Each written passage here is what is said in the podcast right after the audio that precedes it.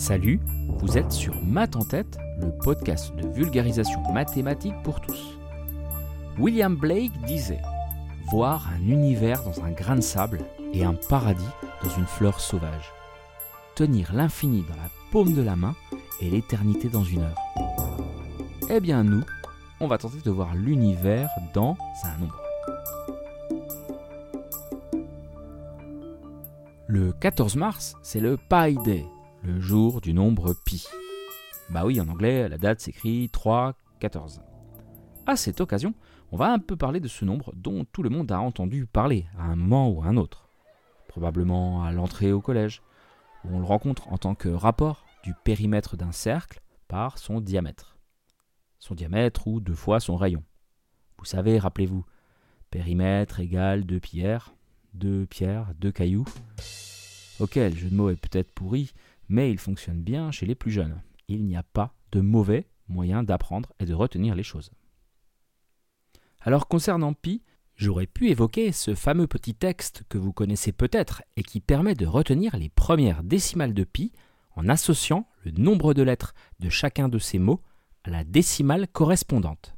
La première phrase, que j'aime à faire apprendre ce nombre utile aux sages, donne 3,14 15, 92, 63, 35.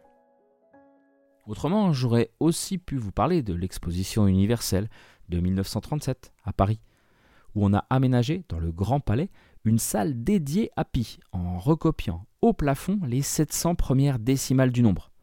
Au passage, on a découvert 9 ans plus tard qu'il y avait une erreur à partir de la 528e décimale.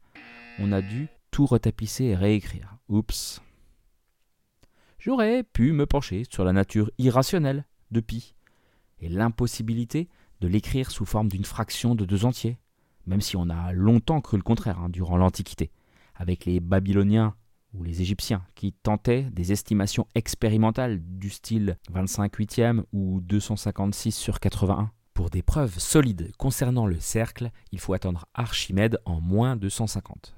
En même temps, cette irrationalité est tout de même intrigante. Hein les nombres irrationnels présentent toujours un développement décimal, des chiffres derrière la virgule, quoi, qui est périodique, avec une séquence qui revient en boucle, comme un tiers, qui vaut environ 0,333333.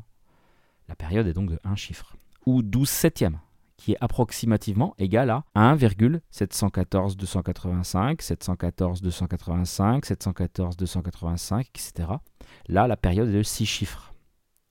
Donc ça marche pour les rationnels, mais pas pour les irrationnels comme pi. Pas de période. C'est comme si pi était libre de ses décimales. Impossible de prédire la suivante.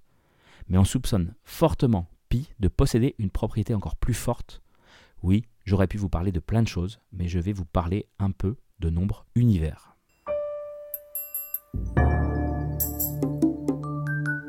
C'est quoi ça, un nombre univers? Eh bien, c'est un nombre dans lequel on peut trouver n'importe quelle suite finie de chiffres dans son développement décimal. Pas de preuve à ce jour, mais les présomptions sont fortes concernant pi. Exemple, ça ne vous surprendra pas si je vous dis que le chiffre 9 est quelque part dans pi. Ou le nombre 14. Bah oui.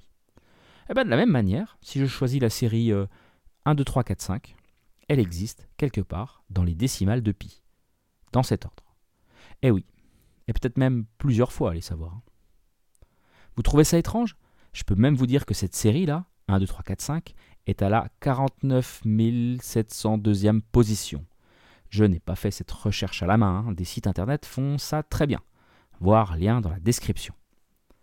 Ma date de naissance? J'ai testé.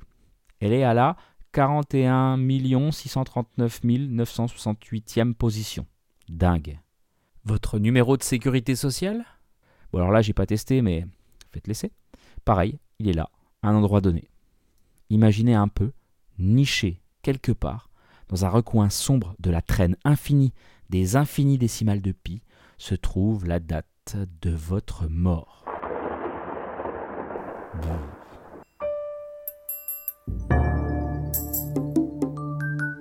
Continuons un peu. Si on joue encore au jeu des transpositions, des lettres de l'alphabet en nombre, de 1 à 26, Vous voyez le truc, hein A égale 1, B égale 2, etc., Z égale 26. On trouve par exemple, quelque part, dans le développement décimal de pi, la retranscription de votre première expérience amoureuse. Eh ouais, ou encore la déclaration des droits de l'homme. Quelle différence finalement entre un nombre de deux chiffres ou d'un million face à l'infini? On trouve aussi, sur le même principe, l'intégrale des œuvres de Shakespeare, en anglais bien sûr, mais aussi en français ou en portugais, et même en inuit. Quelque part se trouve une version alternative de la saga Harry Potter, avec un seul T à Potter.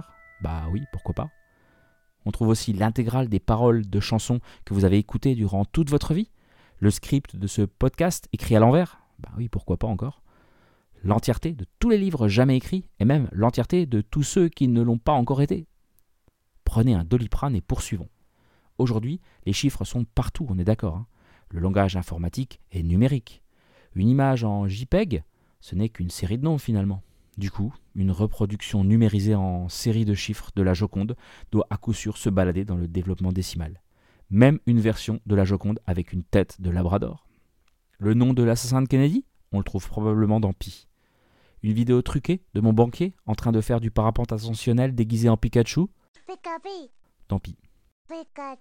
En conclusion, les nombres univers sont plutôt fascinants, mais attention, hein, aucune preuve formelle n'a été trouvée pour l'instant.